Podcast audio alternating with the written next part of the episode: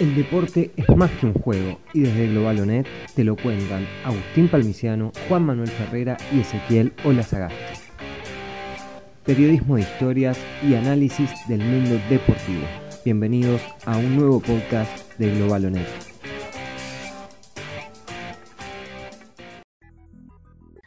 Bienvenidos a todos y a todas los que están del otro lado y así arrancamos la séptima edición de Global Podcast, la pata sonora de este medio deportivo que llega hasta ustedes acá por Spotify. Mi nombre es Ezequiel Lazagasti y voy a estar moviendo un poco los hilos de la conducción, pero del otro lado están los encargados de traerle la información hasta aquí.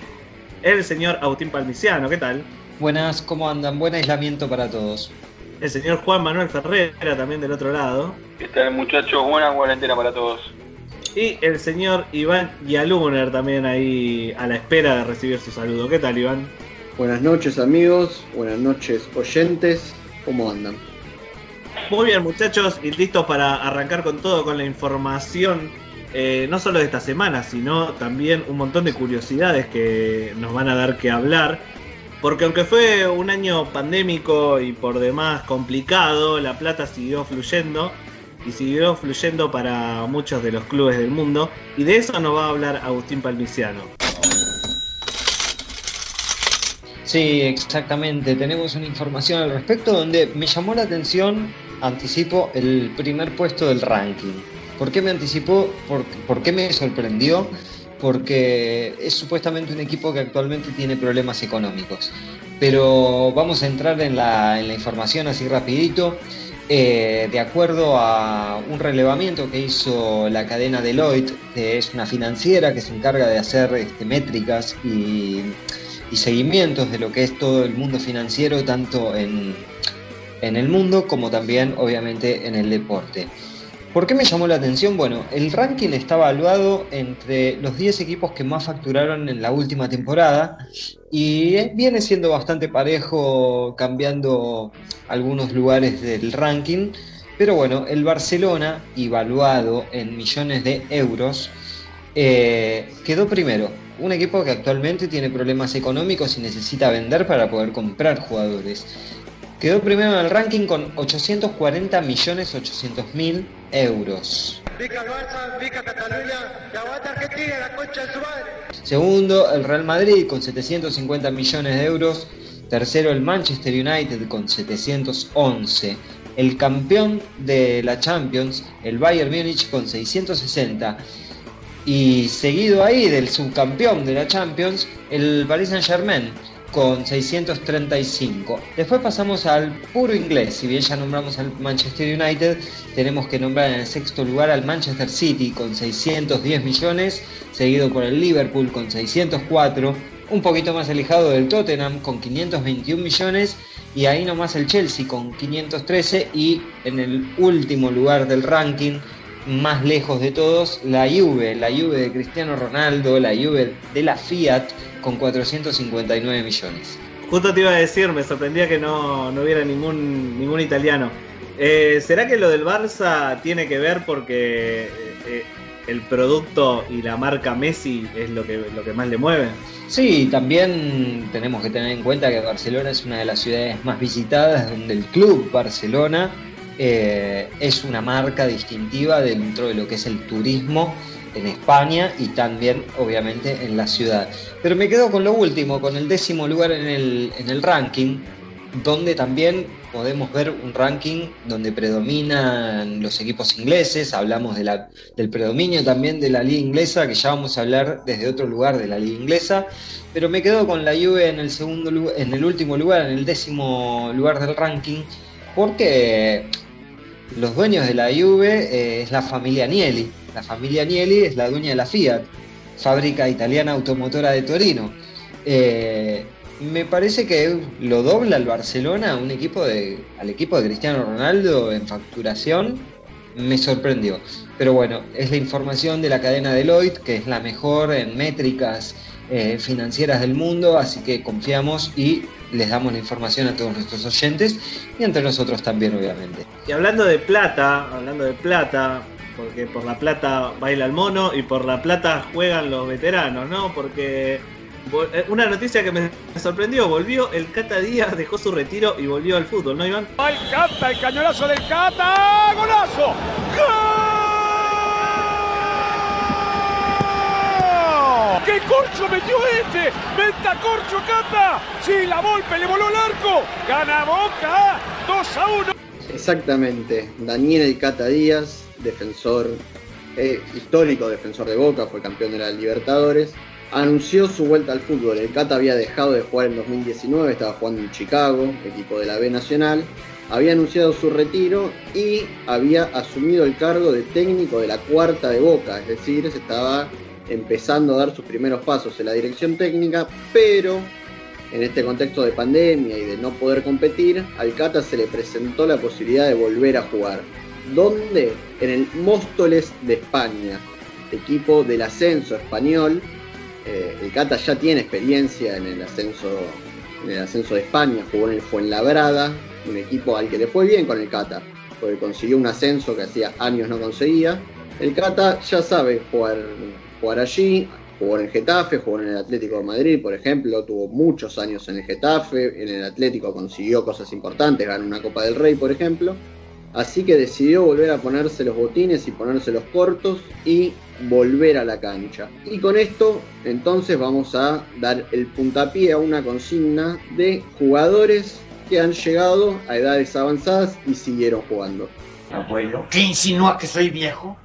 Tenemos el caso que se emparenta un poco con el de con el del Cata Díaz, del Mono Navarro Montoya, que también tenía cargo en las inferiores de Boca, y ha dejado su, este, su puesto también para emigrar a España, no para jugar nuevamente, el mono ya tiene unos años más que el Cata, pero también decidió alejarse del Club Atlético Boca Juniors y viajar a España para hacerse cargo también de unas inferiores como lo estaba haciendo.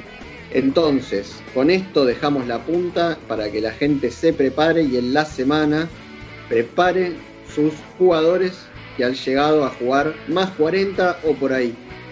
Es decir, que hayan tenido una extensa carrera futbolística.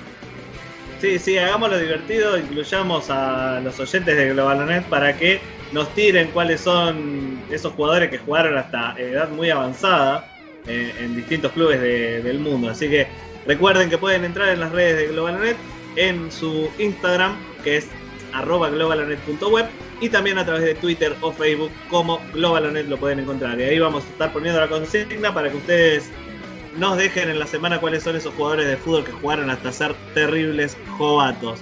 Y seguimos con el fútbol y esta vez lo voy a traer a él, que siempre me habla de balones distintos, de balones más pequeños o más grandes. Esta vez también va a hablar de fútbol. El señor Juan Manuel Ferrera, que tiene una opinión, no sé si polémica, pero tiene una opinión. Sí, gracias. en realidad no es mi opinión lo que importa, sino es más bien charlar un poco con ustedes y con este medio también que la gente eh, se prenda en la discusión, porque ustedes saben que Lionel Scaloni dio la lista de jugadores europeos para participar de las eliminatorias eh, sudamericanas en octubre, y en esta lista de 30 eh, surgieron dos cuestiones que me parecen las más importantes. La primera es quién es Facundo Medina, uno de los defensores uno de los defensores convocados por Scaloni, con pasado en Talleres de Córdoba en las selecciones eh, juveniles argentinas y con actualidad en el Racing de Lens de Francia, pero bueno, difícil, yo creo que si lo ponemos en un póster con unas 50 caras y te digo quién es Facundo Medina, no la saca nadie, me parece que es un buen juego para los canales deportivos.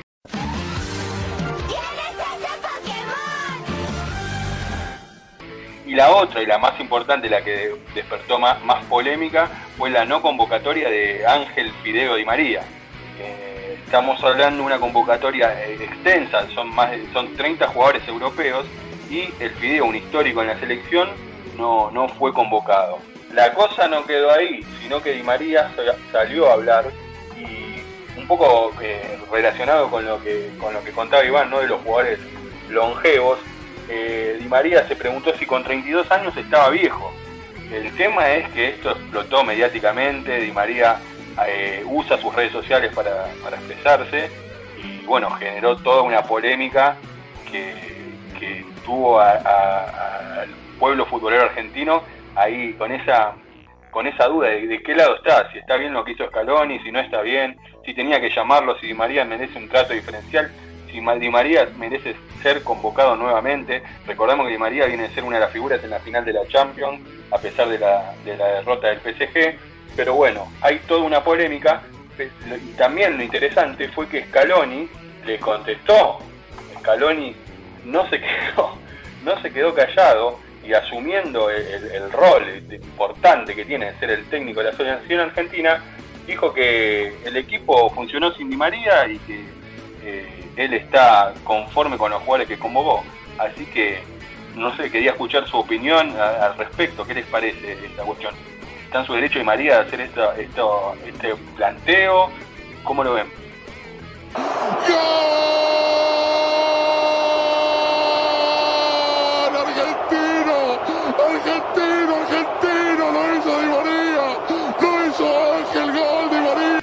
Yo creo que, a ver, esto es, es la selección argentina, se supone que la selección argentina tienen que jugar los que mejor rendimiento están eh, en el momento. Y no estamos hablando de una convocatoria para partidos amistosos, estamos hablando para los dos primeros partidos de, eliminatorias de, clasificación al Mundial de Qatar. Entiendo la idea de Scaloni, de la renovación y de empezar a pensar un equipo nuevo, pero es eso, el Fideo tiene 32 años y está en un buen nivel y, y es titular en un equipo donde estarán 5 de los 10 mejores del mundo seguramente. Y el Fideo es titular y tiene un rendimiento bueno. Yo creo que se merece una nueva oportunidad. Es verdad que, este, sus chances en la selección no dieron este, buenos resultados, pero me parece que el nivel para, volver a estar, para que sea tenido en cuenta, lo tiene. Creo que se lo merece. Ahora, lo del planteo me parece un poco mucho. Sí, a ver, Di María es un jugador que ha ganado Champions League, que ha jugado en grandes equipos del fútbol europeo y que hoy en día se encuentra en el nivel. Puede ser que no sea eh, del gusto del entrenador y que esté bien, que en cierto, en cierto modo no sea el paladar del gusto del técnico, entonces elija otros jugadores como Lucas Ocampo, que dicho sea de paso, abro el paréntesis para, para decir que nosotros capítulos atrás habíamos hablado del presente de Lucas Ocampos, entre otros jugadores del seleccionado argentino, era una información que había traído Juan Manuel y hablamos al respecto. No está mal, o sea, hay jugadores que, que necesitan su chance pero a la vez Di María no deja de ser un jugador que es desequilibrante, donde la mayor crítica es por las lesiones, no por su bajo rendimiento. El último partido del seleccionado en el Mundial 2018 frente a Francia, Di María fue una de las figuras, tanto con el Kun jugadores resistidos muchas, muchas veces por la gente. Eh, creo que tiene el nivel para estar convocado, pero bueno, que otras situaciones lo dejan marginados por fuera de lo futbolístico. Bueno, yo dos cositas. La primera, corta y al pie. Si nunca te quejaste cuando te convocaron, no salgas a quejarte cuando, cuando no te convocan. Esa creo que es la primera regla del fútbol. O sea, nunca pediste explicaciones cuando te convocaron, no pidas explicaciones cuando no te convocan. La segunda, eh, puede ser que el tipo esté jugando a un nivel superlativo y merezca por rendimiento estar en la selección, pero también es tarea de un técnico fijarse si ese jugador le rinde a nivel plantel, a nivel equipo, a nivel vestuario, porque también es importante eso. Y la llamada generación de, los amigos de Messi se están quedando fuera también por el motivo de que no se llevaban muchas veces al técnico puesto. Así que si Scaloni no lo tiene en cuenta por no me caes bien, o sea, la verdad jugás bárbaro, amigo, ¿eh? pero me caes para el ojete. Así que te, no te voy a convocar. Y a mí me parece perfecto. Después, eh, las críticas caerán sobre Scaloni. Si el equipo no rinde, si el equipo no mete goles, y ahí debería estar jugando Di María. Y el que él convocó para que sea su reemplazo, no rinde como tiene que rendir. Así que, para mí, por ahora, no te digo que me encante la decisión, pero eh, sí la entiendo y la respeto a la, a la decisión del técnico. Para, para cerrar, para cerrar, bueno, yo creo que Di María, no estoy de acuerdo con las formas, pero Di María lo que hizo fue eh, usar como un último recurso, porque Di María es un jugador que ha quedado marcado lamentablemente, injustamente, como uno de, la generación de perdedores por las finales perdidas con Chile y con, Alemania, pero creo que nadie hubiera salido a hablar por Di María si, en, esta no convocatoria. Y lo que él hace con esta presión pública es marcar la cancha y decir, bueno, no se olviden de mí, yo estoy acá, estoy jugando a gran nivel todavía en Europa y quiero seguir jugando en la selección. Lo que me sorprendió fue la, decisión y la firmeza de Scaloni que salió a contestarle en, los medios y, con una claridad absoluta. O sea, eh, ya sé que estás, el equipo funcionó sin vos y ahora esperar tu momento. Así que me parece como para cerrar el tema, eh, sorprendió lo de María, pero más me sorprendió lo de Scaloni y la decisión con la que ha corroborado su, su, convocatoria. Así que por ahora es, el final, lo digamos así con, signo de pregunta de, de Di María selección. Veremos qué pasa con el tiempo. Esperemos a ver qué pasa por lo menos en los primeros partidos de eliminatoria y lo que queda del resto del año antes de que empiece la eliminatoria al Mundial de Qatar. Y como saben, Global no siempre habla de lo que pasa dentro de la cancha, lo que pasa dentro de, las líneas de cal, a las líneas de juego, sino que también nos enfocamos mucho en lo que pasa por fuera. Y esta semana tuvimos una nota referida a lo que pasa por fuera del deporte, pero igual relacionado a ello, que es la tecnología. La tecnología y el deporte. vamos a contarnos un poco mejor el tema, Agustín Parmiciano. Sí, eh, nosotros hace unos años a esta parte que venimos viendo como a partir de eh, el running eh, empezaron a aparecer relojes que miden la intensidad, las calorías quemadas, la cantidad de kilometraje, aplicaciones. Eh, bueno, dentro del deporte, del profesionalismo, a partir del bar o del challenge en el rugby, o bueno, tenemos un montón de situaciones para dar también en el tenis, de situaciones donde la tecnología empieza a aparecer con Juan Manuel Ferrer hace un tiempo hicimos una entrevista a un entrenador de primer nivel de taekwondo, donde también en el taekwondo hay sensores para detectar los puntos válidos y los puntos bajos que restan puntos dentro de este deporte. Pero hoy vamos a hablar de lo que se viene en los Juegos Olímpicos y lo que deja la pandemia también. Pero también eh, vamos a hablar de la Premier League. Por empezar, nunca pensé en hablar de una compañía que se llame Alibaba Cloud. Pero es una de las más importantes en materia tecnológica. Eh, Alibaba Cloud es patrocinador de los Juegos Olímpicos de Tokio 2020, como sabemos, se postergaron, aunque manteniendo el nombre y el año, al 2021 y crearon una plataforma para la transmisión de, los, del evento deportivo máximo que nuclea a todos los deportes, que son los Juegos Olímpicos. ¿De qué trata esto? Bueno, acá hay, que revisar un poco ciertas situaciones que me gustaría tener más en clara que no aclararon. Eh, por empezar, a partir de la situación de la pandemia, eh, se habla mucho de el contacto, eh, la distancia social y demás cuestiones que están ocurriendo. Entonces, desde Alibaba Cloud eh, se generó todo un operativo que ya se veía muy tecnológico en el país de Asia, Japón, donde serán los Juegos Olímpicos, para hacer una revolución en esa materia digital en estos Juegos Olímpicos, pero con la pandemia se amplió mucho más. Bueno, por ejemplo, las transmisiones deportivas en una instancia. A mí me gustaría saber si el camarógrafo va a estar desde un lugar a distancia controlando la cámara o directamente es un puesto de trabajo menos y un robot más. Habría, habría que ver eso porque eso no lo explicó Celina Yuan, la presidenta del área de inteligencia de la compañía Alibaba, y además habla, habrá algo que me parece que se viene y se viene en serio, y ya está ocurriendo en los partidos donde no hay público, pero desde Alibaba Cloud lo llaman el Fan Video Hub. ¿Qué quiere decir esto?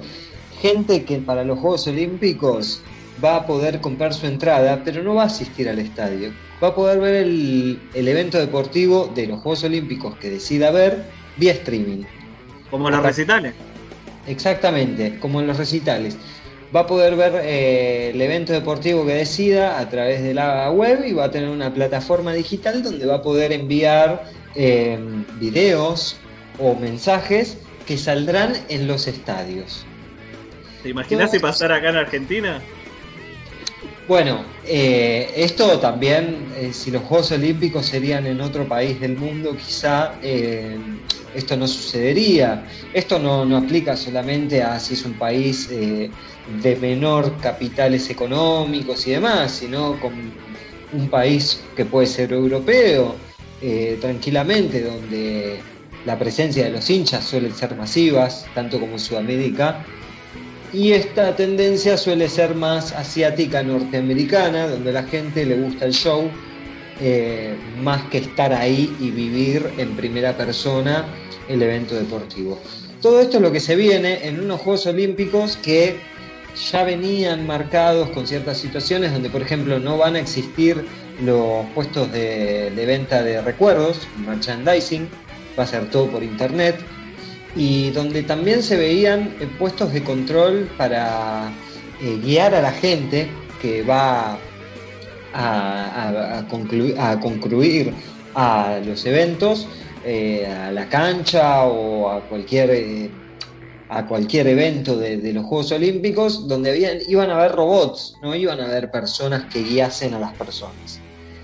Todo esto ya se veía viendo y bueno, y desde los Juegos Olímpicos 2020 de Tokio, que serán en el 2021, estaremos viendo eso. Y por último, unos datos que trae Olympic Channel, Después tenemos unas mediciones finales. Olympic Channel, el canal olímpico, que lo pueden ver a través de streaming, que se encarga de, subir eventos deportivos que, se hacen a través de los Juegos Olímpicos, sean competencias, torneos o obviamente el torneo más importante de deportes. Bueno, hicieron una medición y el 75% de la audiencia del Olympic Channel es menor a 35 años. Esto muestra que eh, hay una tendencia a lo tecnológico, al no perder pisada en ese lugar, así que parece ser que todo será digital. Para mí es ciencia ficción lo que me estás hablando, Palmi. Eh, no sé si... No, no, no soy muy viejo porque tengo 30, 31, pero es, es muy ciencia ficción lo que me contaste. Es como que pasamos de 0 a 100 de una. Es como que pasamos de estar mirando los partidos en la cancha de Boca, de River, de Banfield, de Vélez, a espectáculos grabados por robots y gente mirándolo en vivo desde la casa. No sé, me suena, me suena como que avanzamos 40 años en el futuro. Sí, insisto con esto también, con lo que vos decís. Hay que ver qué va a pasar con la gente que trabaja en el detrás de cámara. Las grabaciones va a ser, van a ser vía distancia. ¿Será un robot? ¿Será una persona? Hay que ver también cómo esto golpea al mundo del periodismo, al mundo de lo deportivo también. Hay que ver, pero por último me quedo con el 65% del aumento de audiencia que tuvo el canal olímpico al que hicimos referencia. Y por último cerrar un poco con lo que es el mundo del fútbol, pero trazando un paralelismo con el deporte norteamericano.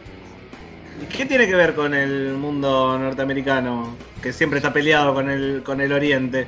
Sí, no, exactamente. Acá no vamos a hablar ni de Oriente ni Occidente, sino de la Premier League, la liga más vista del fútbol europeo y del fútbol mundial también. Eh, donde empezaron a copiar, si se quiere, eh, y aplicar dentro del fútbol eh, ciertas normas del, del, deporte norteamericano, o sea, como por ejemplo entrenadores franquicias, sea Greg Popovich en los San Antonio Spurs en el básquet, o también con jugadores franquicias como puede ser LeBron James en los Lakers. Bueno, la Premier League tiene todo esto. Tiene a Pep Guardiola como entrenador franquicia del Manchester City, a Jürgen Klopp como entrenador franquicia del Liverpool, entre otros, y también jugadores como Harry Kane en Tottenham, Kun en Manchester City o Mohamed Salah en el Liverpool. Ahora vamos a hablar de una nueva herramienta que empezó a implementarse a partir de este último fin de semana y en esta nueva temporada de la Premier League, que son las métricas. Son videos que se encargan de hacer un análisis porcentual de 0 a 100% en lo que respecta a posibilidades sean un centro, un pase, 54% eh, de posibilidades de que este pase salga bien, 80% de que este centro salga bien. Típico del deporte norteamericano, se empezó a aplicar en la Premier League y no es casualidad que la liga de fútbol más vista empiece a aplicar eh, términos tan digitales y tan tecnológicos para resolver situaciones que no sé si le importan tanto a la gente, sino tanto también a los protagonistas para, para, una mejor, para un mejor rendimiento. Abro para que ustedes comenten al respecto. Esta es toda la información que la pueden leer en nuestra web. Bueno, esto de las estadísticas y la cantidad de pases bien dados, y si es mejor con la derecha, con la izquierda, me hace acordar lo que hablamos la, el capítulo anterior cuando hablamos de película, la película Moneyball. No sé si eh, capaz que Ferrera me sabe decir mejor, si en el fútbol eh, eh, es tan igual que como puede pasar el tema de las estadísticas como en el béisbol o en el fútbol americano. Eh, no igual, pero creo que la tendencia, como bien dice Palmi, eh, es creciente. O sea, cada vez hay, más, eh, más estadísticas sobre decisiones y, momentos puntuales del juego. Vos fijate que hoy por hoy ya no es novedad el tema de el, recorrido en, las zonas de calor de, los campos de juego de fútbol, donde te marcan cuánto corrió un jugador, en qué, en qué zona se movió, eh, después, bueno, el, detalle estadístico hay de todo, de cuántos goles hacen en los primeros minutos, en, los segundos tiempos, de sur, de derecha. Yo creo que, todo esto influye, pero como siempre me parece que las estadísticas son una herramienta y depende de quién la quieran aplicar y cómo. En este caso en el fútbol los entrenadores y, sus equipos tendrán en, el análisis de esta estadística y en base a ellas o tomar decisiones en la previa de los partidos y en el durante con algunos cambios, pero que en definitiva este, en el deporte sigue estando bien vigente la impronta de los deportistas que son los que toman las decisiones en los momentos que, tienen que hacerlo. Si tocaste todas las pelotas bien, pero corriste poquito, que jugaste mal porque no corriste. Ahora, si se la doy al contrario, pero corrí 34 kilómetros, fuiste el mejor. Porque te marcó el cosito de acá. Bueno, hay algunos que tienen que correr, hay otros que por ahí menos.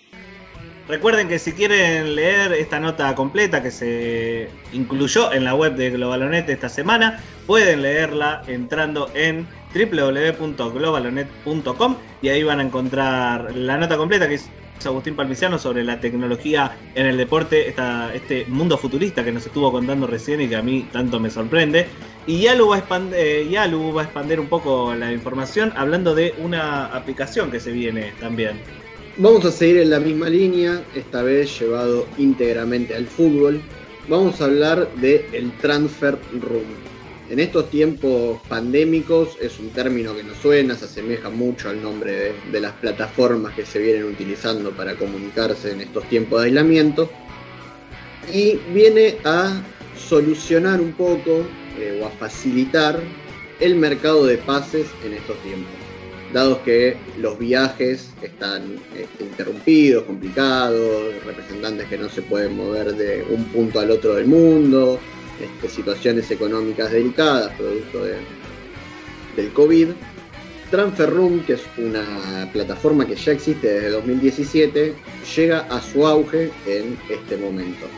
¿Qué es exactamente Transfer Room? Vamos a darle pequeño, una, una pequeña explicación sencilla para que se entienda y después la profundizamos me hace acordar muchísimo a cómo se hacen las transferencias, por ejemplo, en el PC Fútbol o en el Championship Manager. Que no hay representantes, directamente te comunicas con el club, el club dice que sí, dice que no, el jugador viene, arreglas el sueldo y es parte de tu equipo. Bueno, esto va eh, en esta línea, es algo similar a esto. Son, ya hay, la cantidad de clubes inscriptos son muchísimos. Hay 550 clubes que ya tienen el alta en esta plataforma y algunos de ellos son de los clubes más reconocidos del mundo. Está, por ejemplo, el Atlético Madrid, el Manchester City, la Juve, el Liverpool, el Manchester United. Muchísimos equipos de la, de la MLS que están acostumbradísimos a comprar y vender jugadores. Hay más venta y compra que fútbol prácticamente. E incluso ya han participado clubes argentinos como Racing, Independiente y Banfield. Por ejemplo, ¿qué tenemos a modo de ejemplo? Un caso puntual de Racing, el de César Meli. futbolista que pasó por Boca, por ejemplo, y por Central Córdoba de, de Santiago del Estero. ¿Cuál es el ejemplo que tenemos para dar? Es lo que suponían los clubes y representantes es que muchas veces se realizaban préstamos o traspasos que a los jugadores no les servían. A ver, pongamos por ejemplo el caso de Sebastián Pérez a Boca. Boca compró a Sebastián Pérez, que venía Atlético Nacional de Colombia, y en Boca nunca tuvo continuidad. Fue polulando por distintos clubes del mundo sin ni siquiera incluso obtener la titularidad en esos clubes. Por, ¿Qué hizo Racing entonces?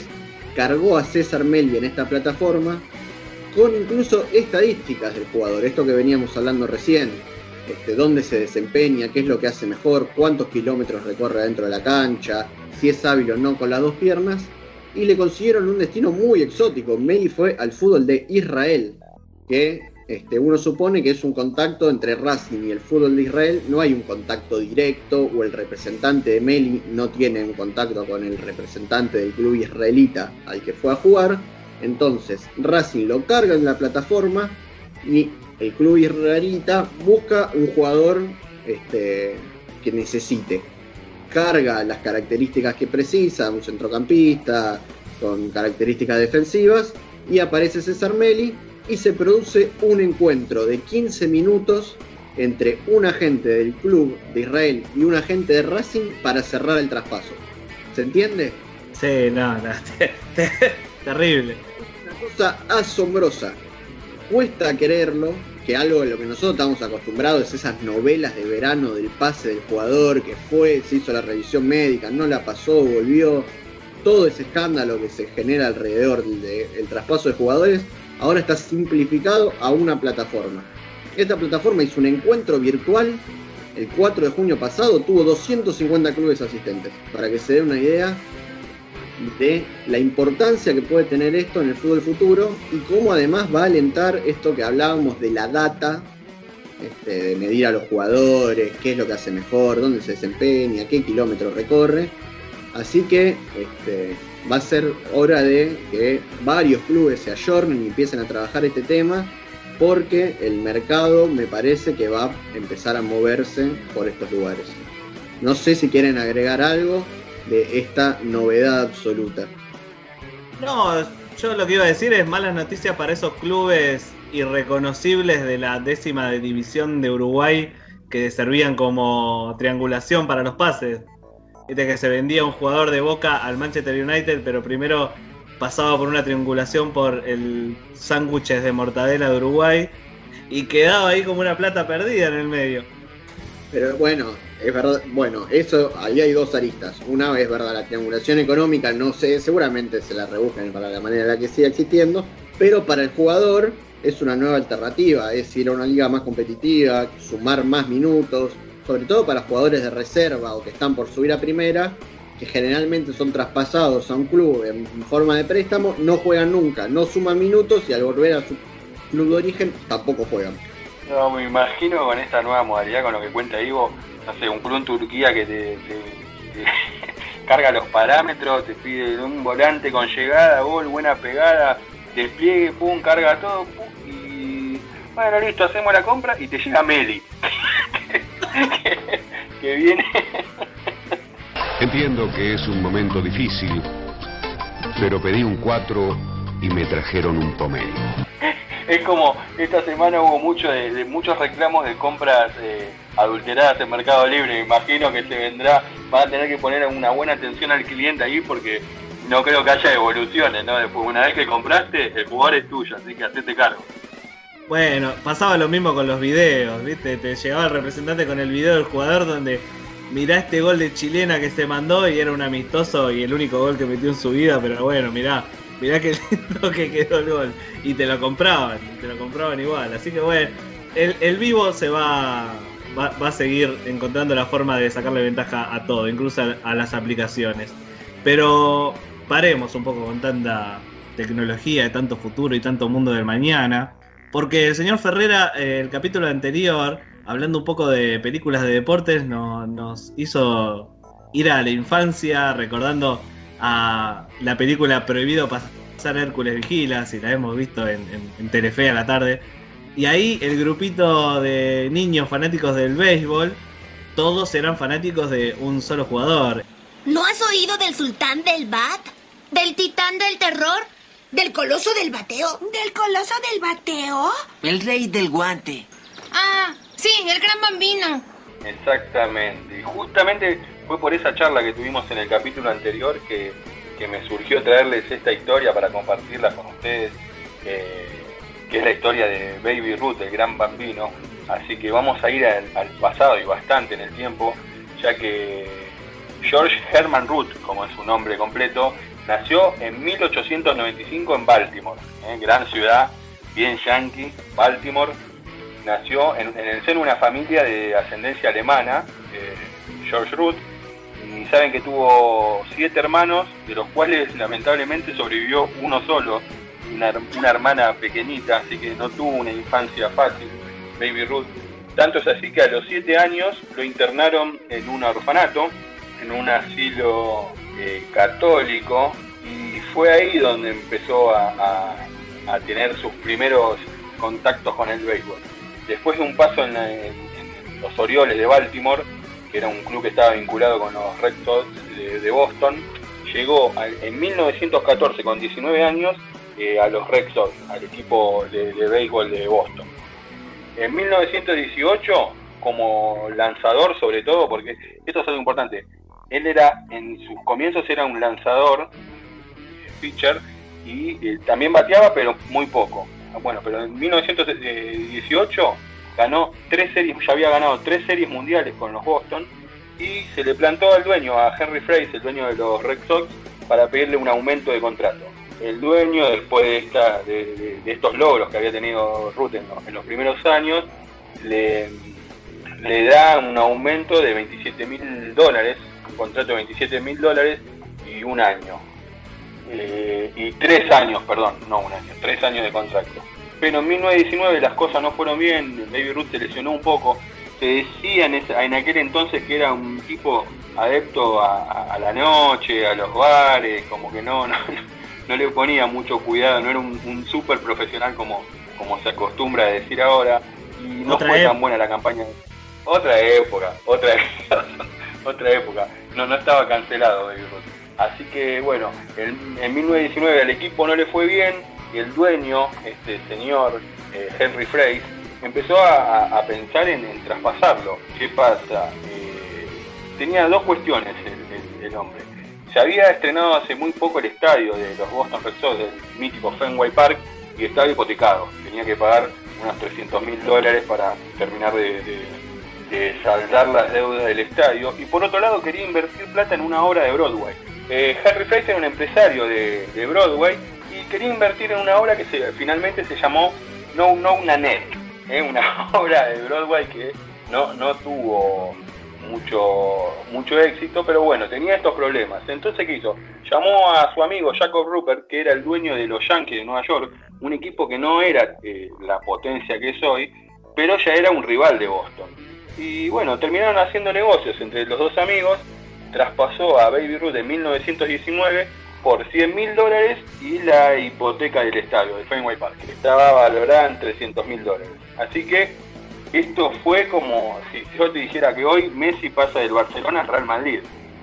Baby Ruth, que había venido de ganar eh, tres series mundiales con los Red Sox, pasó a su eterno rival, los Yankees de Nueva York. ¿Saben lo que dijo Baby Ruth en ese momento? Nunca más van a ganar un título, le dijo. le dijo a, a Faith, el, el propietario de los Sox, le dijo que nunca más eh, Boston iba a ganar un título. Y no fue así, pero empezó una un- lo que se llama la, la- la maldición del gran bambino. ¿Qué tal el hechizo con el que te hechicé, hechizado? En 1923 en el, se inauguraba el Yankee Stadium y Baby Ruth logró el primer home run en ese estadio. ¿A quién se lo hizo? A los Boston Red Sox, obviamente. Los Yankees con él ganaron cuatro títulos y sumaron 22 más hasta que 86 años después, en 2004, recién los Red Sox volvieron a conquistar otro anillo, el primero desde 1918, obviamente sin Baby Ruth. Así que pasaron 86 años en lo que fue denominada la, La maldición del gran bambino por un periodista del New York Times, eh, George Bexy, fue quien, quien la nombró así, pero me parece una de las historias más apasionantes del, deporte. Ruth llegó a jugar 21 temporadas eh, y llevaba 51 años muerto cuando los Red Sox volvieron a salir campeones. Así que el tipo se los meó, le dijo, ustedes no salen nunca más campeones y tuvo 51 años bajo tumba para, para que recién los Sox vuelvan a ganar eh, el, el, título. Y además ayudó mucho, y este dato seguro le va a encantar a Palmi y, lo va a ir a buscar por ahí, eh, los Yankees, un equipo humilde, desde que llegó Baby Ruth hasta el momento, es el, hoy por hoy es el equipo, eh, según la revista Forbes, el segundo equipo más importante del deporte internacional después de Los Ángeles Lakers. Así que la historia del gran bambino, de aquel eh, recordado héroe de la película de Sandlot, eh, acá traducida como Prohibido pasar, Hércules Vigila, ¿no? es eh, quien ayudó a que los Yankees, los muros de Nueva York, sean uno de, los, de las franquicias más importantes de la historia del deporte norteamericano. Así que nada, esta era la historia que quería compartir con ustedes, la maldición del gran bambino, me parece muy copada y si el jefe me habilita seguramente en la semana tendremos la nota escrita ahí en la página. Sí, para, hacer una, un análisis final de, de quien trajo hoy en este revisionismo histórico Juan Manuel y esperaremos su nota en globalonet.com para aquellos curiosos y para los interesados en el béisbol.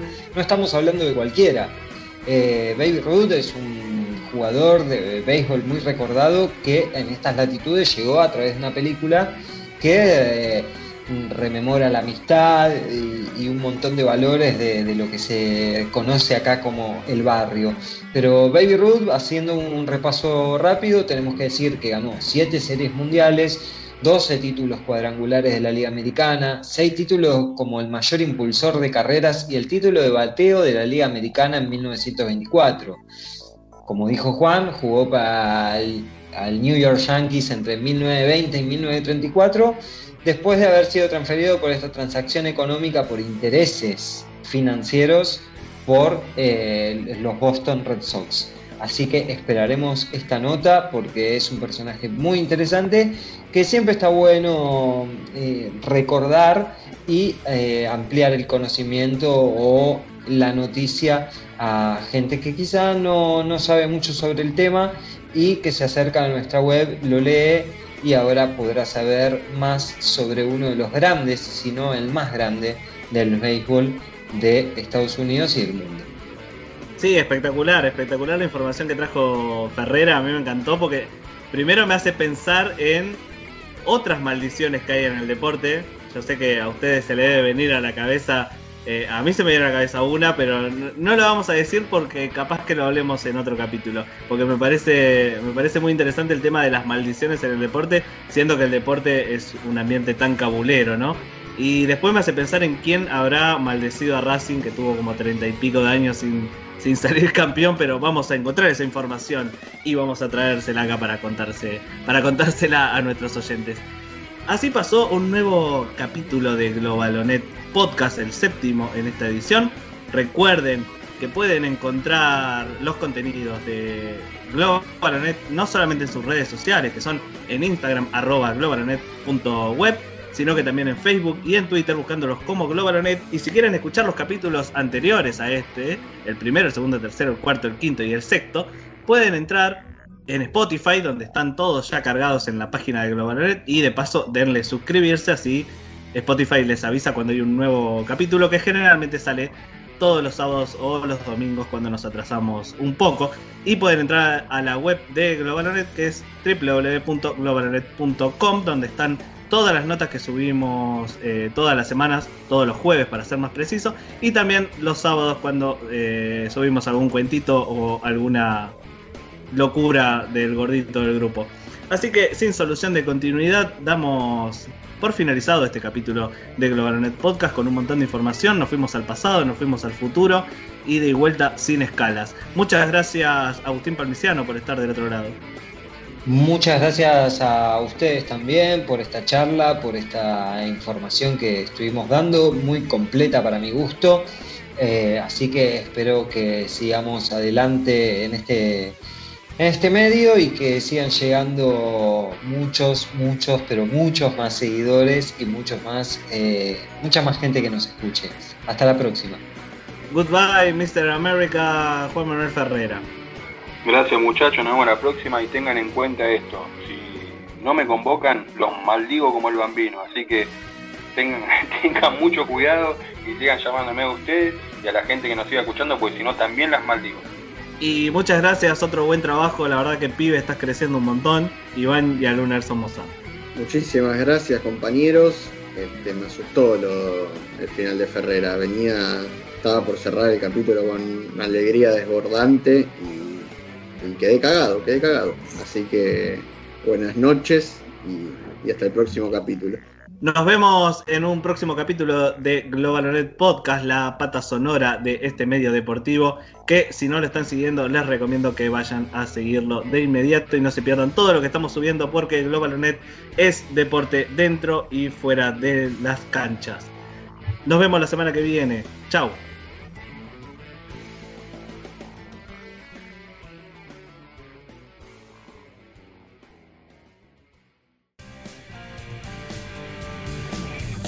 ¿Querés sumarte al equipo Globalonet? ¿Cómo podés hacerlo? Seguinos en nuestras redes sociales, Facebook, Globalonet, Twitter, arroba Globalonet, Instagram, arroba globalonet.web. Desde 2017 te acercamos todas las noticias. Entra en nuestra página y entérate de todo. www.globalonet.com